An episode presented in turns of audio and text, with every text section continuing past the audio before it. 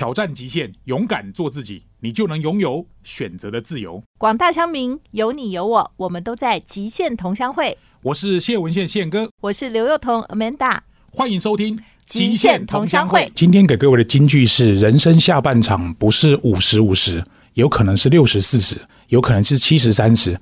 当你进入人生下半场的那一刻来临的时候，你怎么确定刚好是跟你前半场刚好是二分之一？人生随时都有可能面对死亡这条路，生命最后三通电话，你会打给谁？今天的大来宾马上来喽！Hello，各位亲爱的听众朋友们，欢迎各位准时收听每个礼拜五七点到八点 FM 九六点七环宇广播电台极限同乡会。我是主持人谢文宪宪哥，我跟 Amanda 今天要访问一位非常超级的作者。不过一开始之前，我们要跟大家讲，我们金钟有入围，但是没有得奖。不过我跟你讲，不要用这么欢乐的语气开始今天的这个节目，好不好？因为我告诉你，在这整本书里头啊，唯一一句话。我觉得讲的十分的写实又有道理。哪一句？就是棺材里装的是死人，不是老人。对。所以，就像我刚刚讲的，人生下半场的概念是一样的哦。我认识他有一段时间呢，因为他跟我也非常有缘，我们两个的名字有一个字是一样的，可是没有人知道他叫郭宪宏，大家都知道他叫小冬瓜。来，请小冬瓜跟听众朋友们打声招呼。森哥好，阿曼达好，大家好，我是单程旅行社的小冬瓜。好，因为我自己的父亲过世的时候，是小冬瓜帮我们全家人服务。说真的，我们非常感动啊。在今天介绍你的这本新作《生命最后三通电话》，你会打给谁？先请小冬瓜简单介绍。为什么你叫小冬瓜？也让听众朋友们稍微 update 介绍出冬瓜这个人。前情提要，了解为什么要叫小冬瓜？这原因很简单，因为我的父亲叫冬瓜。对，因为这个小只的，对江湖走跳的这个名号，就大家所熟知的这个殡葬达人，在过去十多年其实也是很常上一些电视节目，所以大家比较认识他。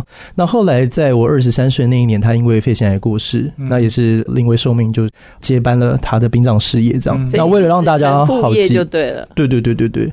那当时其实为了让大家比较好记忆了，所以就是当然就叫小冬瓜卡后基啊，因此叫小冬瓜。好，郭宪宏，因为他爸爸叫郭东修嘛，哈，是也算是殡葬达人，常常上什么新闻哇哇哇。早年爸爸也写过一本书，有有有，他在人生最后他有写一本他自己的自传，叫《黑夜中的送行者》。嗯，那个故事其实也很感人，因为我父亲他是一个非常励志的一个传记。嗯，因为我有一天在中华之邦结束的时候，我在家里的沙发上看，看着看着我。就跟我老婆说，面子盒拿过来给我。哦，其实就是看到你写你爸爸那一篇，我其实就是想到我父亲一年前刚过世。嗯，当然父子之间的感情有很多这个相爱相相爱相杀。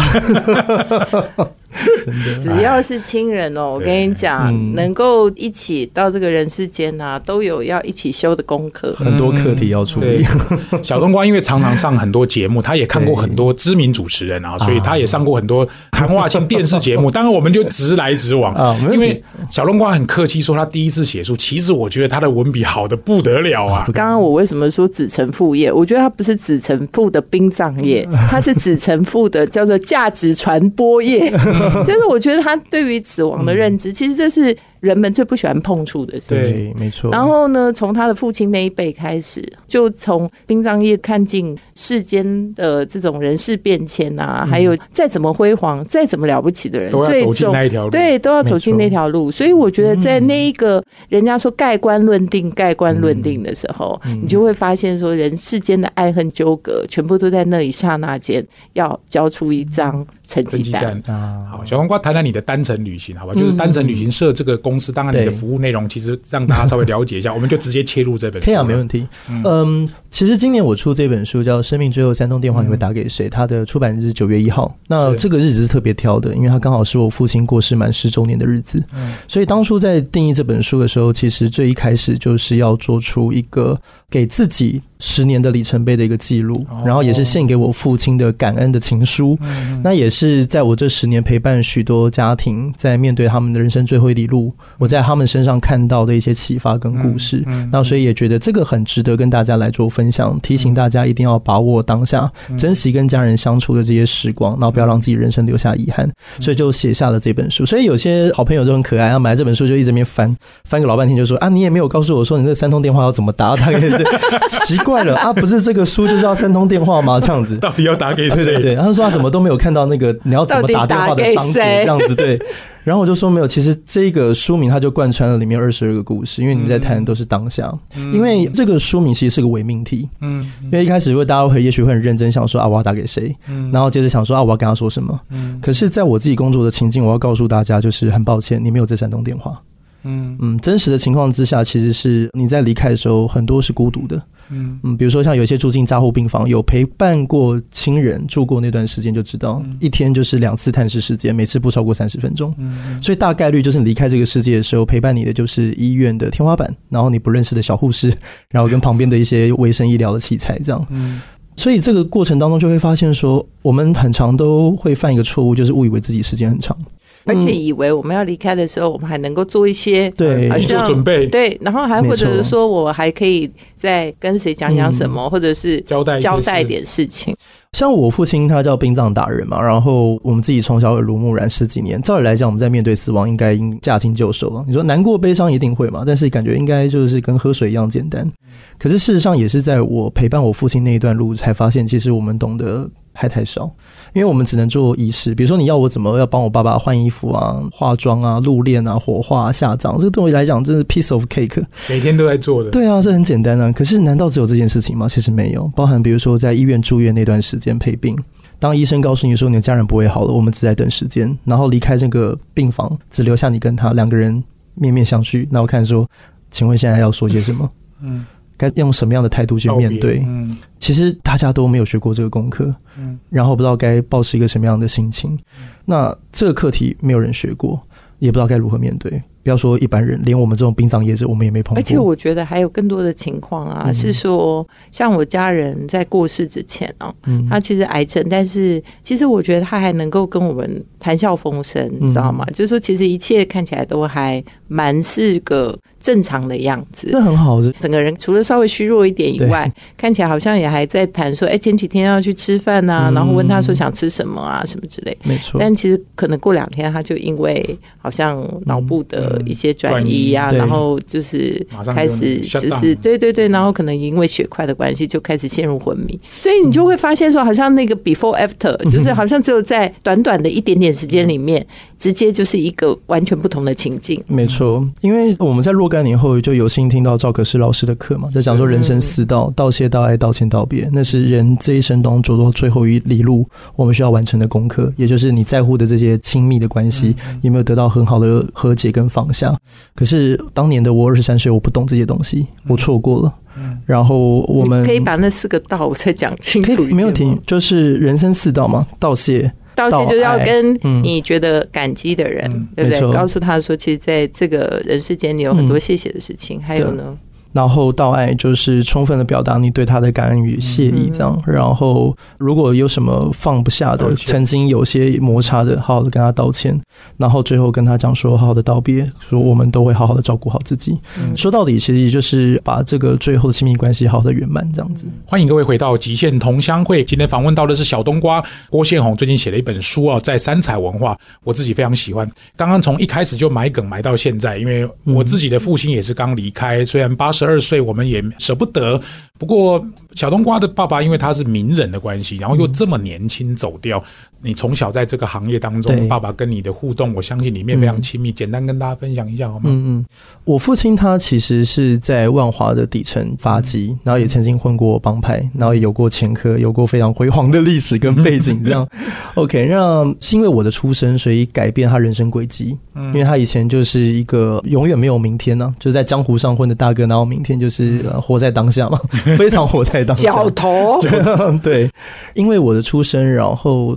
他就很认真在思考说，我是不是要让我的孩子跟我走一样的路？嗯，所以他那个时候做了非常大的牺牲，不管是把他的毒瘾，他那时候有吸毒，把他的毒瘾给戒掉了，把他曾经欠给人家的都还了，然后就包含因为通缉犯嘛，所以也去自首把心机给我了结。他只希望能够清清白白的重新做人，嗯，然后带着我就是好好的生活。嗯，所以我们小时候其实过得蛮辛苦的。我们那个时候就是常常寄人篱下，我住在三温暖住了很长一段时间，然后每隔一段时间都要。换地方住，然后就一路到我待小学的时候。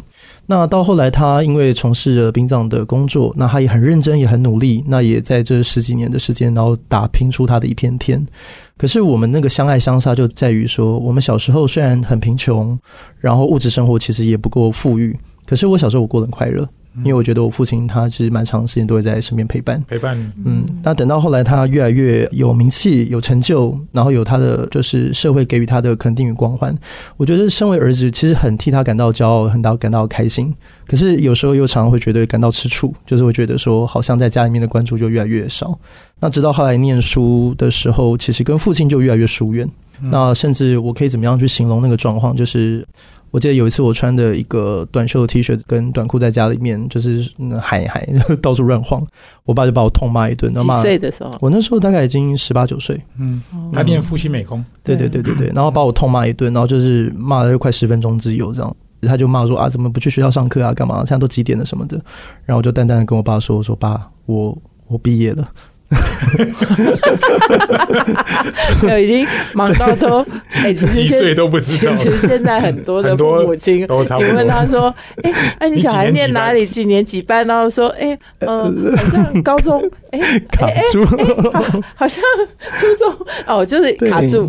哦，其实真的蛮多的耶。对啊，所以那时候就会有一些摩擦了。那那个摩擦就会觉得说，我长这么大，那没有错了，就物质不匮乏了，然后也有钱，然后要做什么事情也不用太多像小时候一样那么担忧啊，明天哪里有饭吃啊，什么都不用了。可是爸爸不在。然后你也不知道，因为青春期嘛，这青春期的少年总是有很多茫然未知，希望有人陪伴。可是家里面就空荡荡，永远就只有你自己一个人，然后你就会。累积了很多的委屈，嗯，然后很多的怨怼，这样。但我觉得你爸也很委屈啊，想说好不容易打拼，让你有一个比较安稳的环境，结果没想到说心里还要，就是说原来儿子心里还有这么多的抱怨。对啊，对，我觉得你爸也是挺委屈的。所以我那个时候就跟我父亲吵了一架，就我们那时候为了家里一个很小的事情争执，小到我现在其实真的都已经快忘记当时到底是为了什么，反正就吵了一架。然后我父亲就在面骂说啊，怎么？自己都没有办法好好好照顾自己啊，然后交办你点小小事情都做不好啊，什么之类的。然后我那时候就突然就是把那个十几年累积的冤屈整个大爆炸，我就告诉他说：这么多年到底有在乎过我什么？我需要什么吗？你真的了解吗？很伤心。嗯，我爸非常伤心啊，他当然也很愤怒。然后他就说什么：我没有为了你，我做了那么多就是为了你啊！我牺牲这么多，我做了那么多的付出。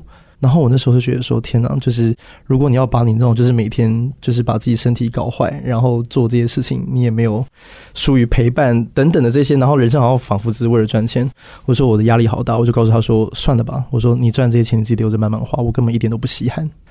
对你根本不在乎我到底要什么。然后你懂你的家属，你在乎你的客户，你理解你的家属比你的太太还要多，比你的小孩还要多。嗯。你的家庭到底在你眼里算什么？嗯，他里面有写到，就是他爸爸接到一通电话就马上跑掉了，就是去服务客户了。那没办法，因为他的工作业本身的那个不确定性就很高啊。我觉得这件很有趣的事情就在于说，我不懂嘛。其实我当然懂，就是我在那个成长的过程当中，我知道我父亲是怎么样一路努力到那样子的一个高度。所以我觉得，其实站在一个陪伴的一个角色，一个家庭成员的角色来说，我非常能够体谅跟谅解他的不容易跟他的努力。嗯嗯，只是说。难道这个事情可以无限上纲吗？就是我们的需求难道就可以被忽视？那应该说，这就是两个不同的逻辑。就是说，对父亲而言，或者对家长而言，其实有的时候他要提供一个稳定的经济环境，已经是他一个必然要有的责任。对对对。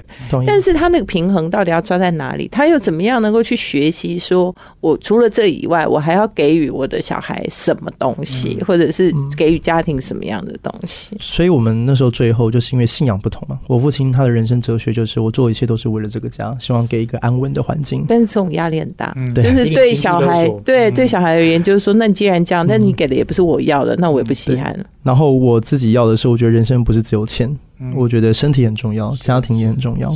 那当然就不欢而散嘛，我就因此离家出走了两年多。那直到后来回来，也是因为我父亲挨末了。嗯，那我们也是最后在病床上面和解。嗯嗯，对，那那个和解其实也是是当医生他有一天语重心长的告诉我说：“你没有时间了，然后你父亲即将陷入一个很深的睡眠，一旦睡着之后，他就永远再醒不来了。”嗯，那那个时候你才甘愿放下那些伪装，放下那些害怕，然后只是好好的坐在他床边，问他说：“你到底爱不爱我？”嗯，然后他也淡淡就说：“当然爱啊，不然我这些年做这么多又是为了什么？”但为什么你会怀疑呢？你没有办法理解，就是他到底爱不爱你，就是因为你所有的需求他都视而不见。嗯，对啊，比如说你真的会怀疑说你的父亲不爱你，还是说你只是想要从他的嘴巴听到他肯定的告诉你他爱？我觉得这两者都有，对，这两者都有。就是那么长的时间，从来没有看他为我做过或者为我想过什么事情，嗯，就是觉得他永远只想到他自己这样，然后你不太能够理解。包含像比如说，他从来没有管过我的学业。我学业都是我自己说的算，你知道那个管很多的，大家 很想要跟他爸妈翻脸。对啊，就我连我爸从来都不需要钱，然后他也从来不在乎我在学校功课怎么样，甚至老师跟他反映，然后我爸只是把老师骂一顿，就是跟他讲说他就是昨天工作到凌晨半夜。就是现在才几点，到底要吵我干嘛？这样，所以老师从来没有管过我。所以，我到我高三那一年，就是我知道我们要念大学，然后，所以我想要给我自己跟我父亲一个交代。所以我在班上，其实我名次都很低，我大家都是倒车为第，就是倒数第一名、第二名这样，然后成绩非常差。可是那时候要毕业前，就觉得想要算是给自己一个圆满吧。然后，所以我在高三那年，就是很努力的在那个学期考上了班排名第一名。我那从吊车尾到前面班排第一名哦。对，那时候其实付出了非常大的努力。我跟你讲，我觉得啊，在我听起来，小冬瓜你已经卖力演出到希望你爸看到你。是，所以我很希望我的毕业典礼他能来。然后我赵珊珊提醒他，然后当然这个故事当然也不意外，就他还是忘了。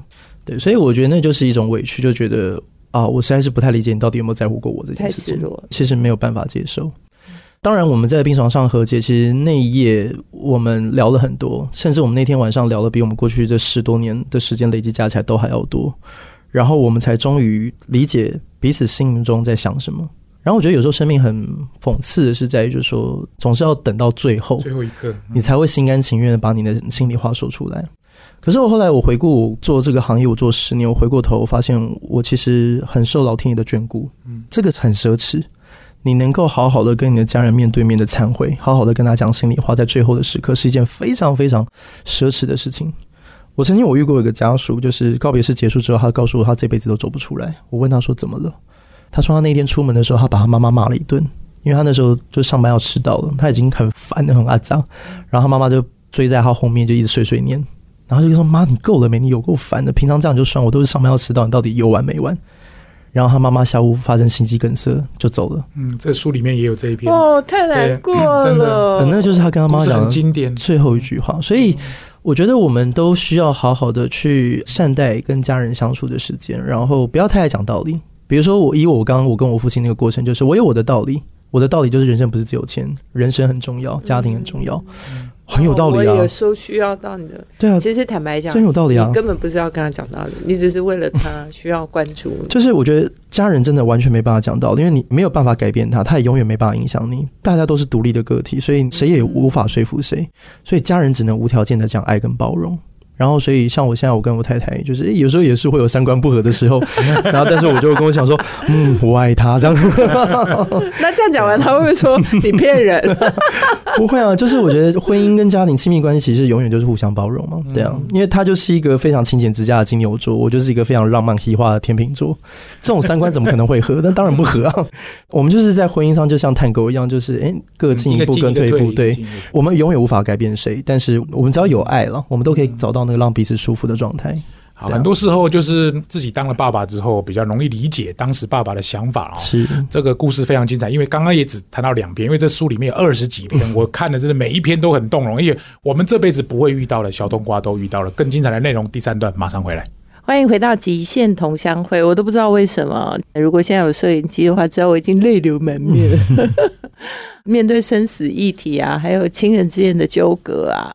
我觉得这真的非常非常的困难，尤其是刚刚讲了很多，好像我们以为说，虽然小东刚说不要说教，但是说实在话，父母跟子女之间又有更多的纠葛，是说我今天对你的爱与包容会不会养出你知道吗？社会败类之类的哈。所以你知道父母亲的纠葛，我相信更多自己做的父母才能体会。小冬瓜在你的这个书里头，我觉得在一开始的这些故事都很精彩，你可不可以再跟我分享一下？因为我觉得真的可以给很多启发。嗯，我分享一篇在书里面我自己很有感触的，其中一篇是蓝先生的故事。这个案例是当时我刚接公司不久，其实那时候我还是一个非常生嫩的菜鸟。那他打电话过来就说他想要为他自己的人生最后做规划，因为他医生告诉说他的时间其实并不多，这样，所以我那时候我就驱车前往到他家里面去。然后我那时候第一眼看到他，我就很惊讶，就是因为他全身，他因为他的黄疸的那个指数很高，所以他全身他的皮肤反应是很黄的。可他还是打起精神，然后坐下来就是很幽默的招呼我，讲说：“哎呀，郭先生啊，那个请进啊，这个不好意思，我们这边比较急哦。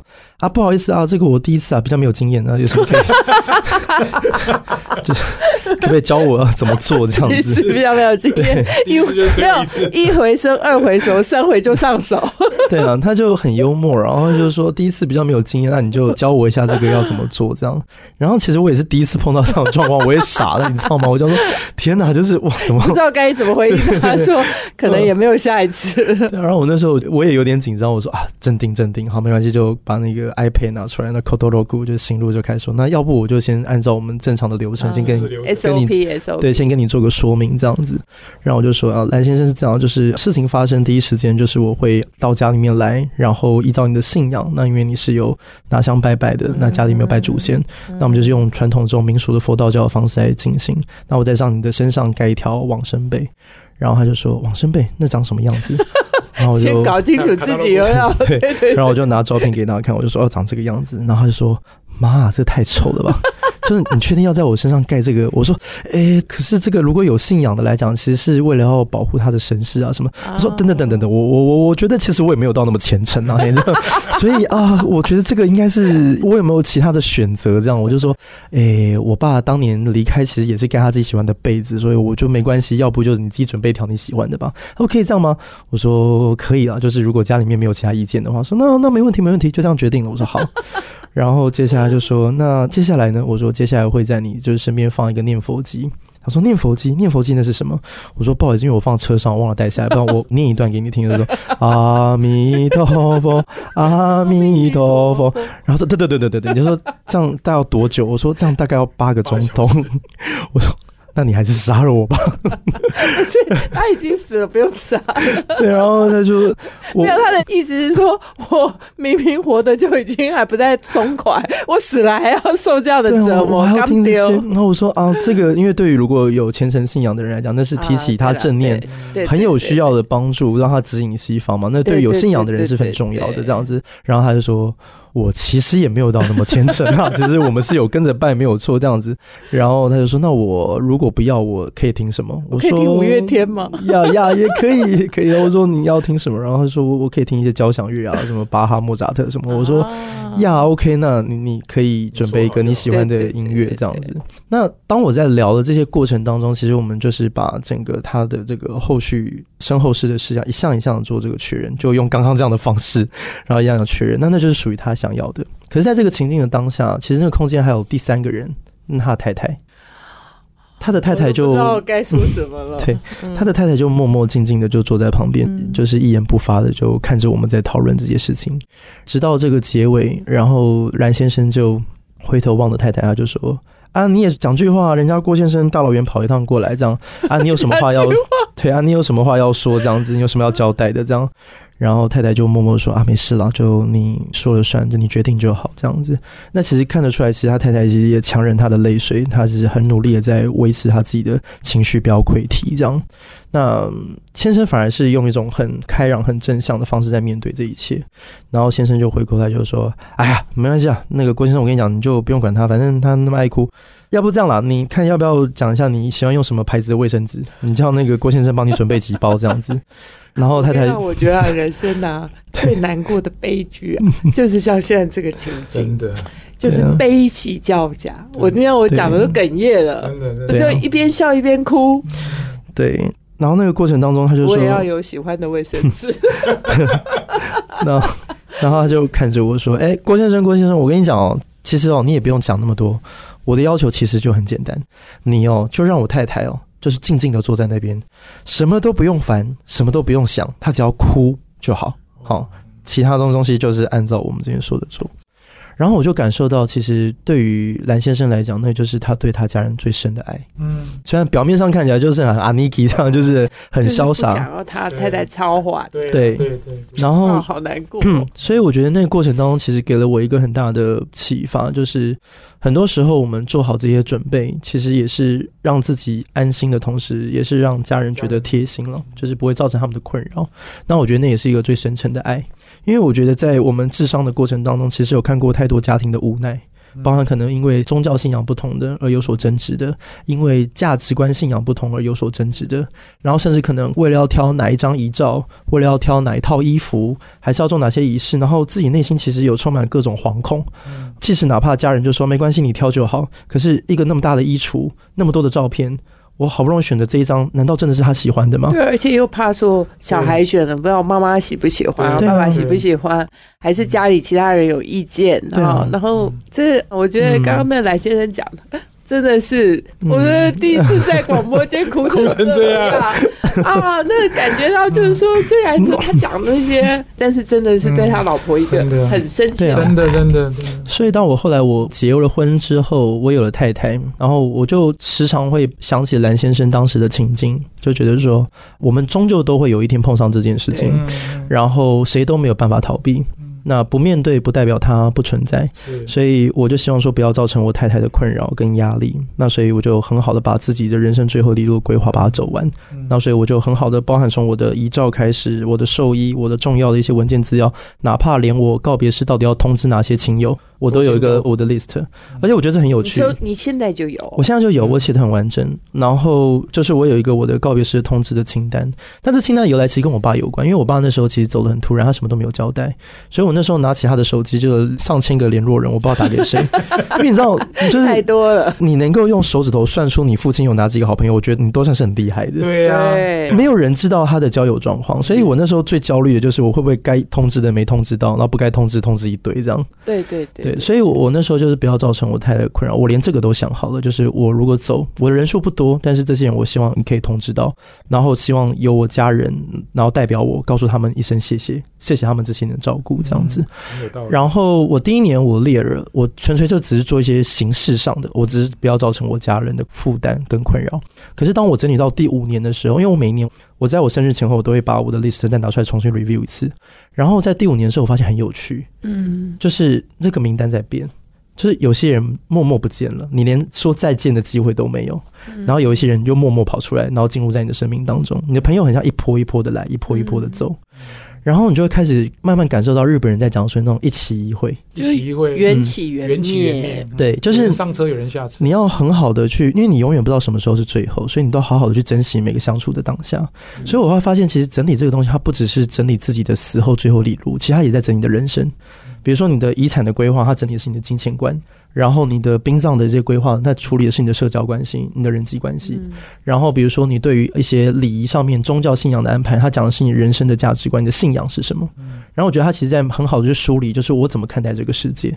所以我后来慢慢发现，就是说，其实当你可以好好面对死亡的时候，你会发现你活得会很有力量。就是说，你愿意去整理所有的事情的时候，你反而会觉得说，我该如何去把握我剩下的这些时间。包含最后一里路啊，嗯我听那个小冬瓜的演讲，包含像是安宁缓和。如果你最后一层你想要过什么样的生是活，你就先交代了。对对对，先把自己大家都会遇的哦，这个超重要，因为现在台湾的医疗技术就是高明到，就你想死还死不掉。死不掉。对啊，所以你就是如果你不想要被插管，然后全身插满管线一直被急救到底，那你也要好好跟家人做沟通。嗯这样，这都是需要先做规划的。嗯我们今天访问到的是小冬瓜郭宪宏，他最近写这本书啊，非常非常精彩。其实这里面也没有交代那三通电话到底要打给谁，不是就是满满的爱跟力量。我看到封面的时候也是很认真的找说，最后到底是谁三通电话 是诶，而且他这本书厉害的地方，后面有一本笔记本。对我刚看到《天堂笔记本》，这个 Amanda 刚刚讲的很好，棺材里面装的是死人，也不见得是老人。其实任何人都有可能遇到。休息一下，不要走开，更精彩的第四段马上回来。欢迎各位回到极限同乡会。我们今天访问到的是郭宪宏小冬瓜，最近写了一本书啊，《人生最后三通电话》，那个三彩文化出版。这个节目在每个礼拜五的晚上七点会首播，隔周五的早上七点会重播。我们在四个 Podcast 平台上面都会有播出。我们打算明年也拿这一集去参选金钟奖。你 就是不断的要提醒各位，哎，不要忘了我要别忘了。我们是真的真的有准备，很早就准备了。但是我觉得啊，与其讲说这是一个殡葬业啊，其实我觉得小东光了不起的地方是说，他借由他对于他跟他父亲之间，还有从他父亲传承的这个事业本身，我觉得他已经不是传承这个事业的仪式。他传承的是这个事业里面对于人生的一种价值观，然后所以我觉得他在书里头其实描述的这些故事啊，每一个故事啊，都是在提醒我们说，我们怎么重新整理我们对这个世界，还有对自己，还有对家人的视角。嗯，太厉害了。其实这本书我很想要讲一个概念，就是说，我们小时候其实都会被问一个问题，就是，哎，如果你有最后一通电话，你要打给谁，或者今天是最后一天，你想做什么？对。然后我觉得我在很小的时候，你会有很多的答案，说我要干嘛，我要干嘛，我要干嘛。可是回顾这十年之后，到了如今，我觉得对我现在此时此刻而言，我觉得最好的答案就是：倘若今天真的是最后一天，又倘若今天我只有一通电话，其实事实上是我什么都不用说，我什么都不用做，因为该说的我早就说了，该做的我平常也都在做。对，我觉得这其实是人生最美好的状态，就是我每一刻都活出我自己想要活的样子。嗯，最高境界，放心去旅行。对啊，说走就走了。没有，但是我觉得能够看透，人家就说嘛，生死学，生死学。当你看透生死的时候，其实你会觉得说，你今天遇到了什么鸟事，哪有什么重要的？对啊，都擦伤了。对，人生除死无大事，对不对？擦伤都是擦伤而已。对对对，今天你老公老婆讲了什么话？对，你本来很在意的，想一想，你也觉得说这有什么？还好啊，对，还也还好。这个是真的。我有一次早上出门的时候，跟我太太吵了一架，那时候是气到一个不行，你知道。然后就刚好那一天就遇到一个就是年纪很大的老奶奶过世，然后就在最后入围的时候就看到她的那个先生在棺木旁边哭的很难过。然后我就回去想说，我早上在跟我太太吵那什么破事，都觉得啊，我很感恩。我后来我真的做了这份工作，是我真的很谢谢每一个旅客，他都用他的生命告诉我如何活着。嗯嗯。好，最后我想问一个，就是因为从小是在那个环境长大，住的地方旁边可能就有棺木，有 就永远啊，那个环境。摩阿波马嘎你真的完全没有怕的感觉，还是你早就已经习惯？完全不怕。我觉得这就告诉我们说，家庭教育真的很重要。嗯，就。就是我们的观念都来自于上一代所传承给我们的，所以，我们小时候，我父亲给我态度就是，人都会走啊，有什么好怕的？你是要来帮他，又不是来害他。所以我曾经讲过也很有趣，我们那个纳利台风那时候不是淹水嘛，淹到整个一楼家具都没了，我们中午没地方吃饭，你知道我们后来怎么样？你知道伙伴去买那个什么米粉汤回来吃啊，没桌子怎么？我们就开那个阶梯车，有没有？开到门口。然后把那个后车厢打开，然后就在那个平常在接运尸体的那个担架上面，就直接摆来吃。然后那个邻居看到那个下巴都掉下来，他说：“ 可以这样子的吗？”然后我们就看着他说：“嗯，怎么了吗？”这样。其实为什么我们要叫单程的云社？其实就是要告诉大家，因为我知道华人文化对于死亡的讨论实在太过忌讳。然后每次一聊到，就觉得好像用很沉重的心情去聊，也不敢跟爸妈聊。是。有的时候就是很多的子女就是很想说，呃，如果你能够先讲清楚的话，将来家里小孩子不用为这些事情还有很多争。执干嘛？但是其实也不敢跟爸妈讲，人家讲了，爸妈还想说一起救爪哇给戏哦。对，所以我觉得我们都要有一个谈死亡的一个文化，比如像人家讲说，以前跟爸妈讲说，哎，爸，我爱你，然后爸就讲说，哇，你跟我看哇这这样，就是大家会忌讳。我觉得这个文化是可以慢慢被改的。然后我觉得谈死亡，我们觉得也可以像比如说聊旅游计划一样，这么样的轻松。我跟我太太聊死亡怎么聊，你知道吗？就是哎，老婆啊，我觉得我最近这张照片不错，我觉得我一照改这张好了。就是我们可以用这种轻松。的方式去面对跟讨论，那这个东西讨论久了之后，也许你会发现，其实死亡也没有你想象那么可怕。你做十年有遇到什么灵异事件可怕的吗？还是可怕的就是人。他说：“我最想要遇到，但都没遇到。我真的，我好想碰到，但是从来没有。所以说，我只是常讲，活人比死人可怕。心存善念就是对的啦，心存善念，尽力而为了。对，人生就是这样。太棒了！今天真的很开心，访问到小冬瓜郭先勇这本书，值得大家真的每一个人都来买来看。我自己看了都觉得，哎，好感动。生命最后三通电话，你会打给谁？虽然没有告诉你答案，但是你看完这本书，你会有满满的感动，以及对自己的人生更豁达。今天非常谢谢小冬瓜，感谢小冬瓜带给我们满满的 对于人生更深刻的洞见。没有得奖也不会难过，不会，这擦伤而已，这不是擦伤，这根本就是要鼓励打个喷嚏而已，好不好？打喷嚏而已。好，今天节目到这边告一段落，谢谢各位的收听，我们下个礼拜再见，拜拜，拜拜。欢迎收听现场观点。我们常说一句话，我们都是第一次学做父母，我们都是第一次学做新鲜人，我们都是第一次学做人家。的儿子女儿，但是事实上，我们也是第一次要学着做死人。我觉得今天在听到小冬瓜在讲这个单程旅行社。我的心目中呢，对于自己的人生的终点，其实也有过无数的想象。因为我曾经写过一本书，自己写了自己的人生墓志铭，就是在我的墓碑上要写些什么。就没想到呢，我写完墓志铭以后呢，我的老公竟然跟我讲说：“你凭什么有自己的墓志铭？”你知道，因为这样差点把可以离婚呐。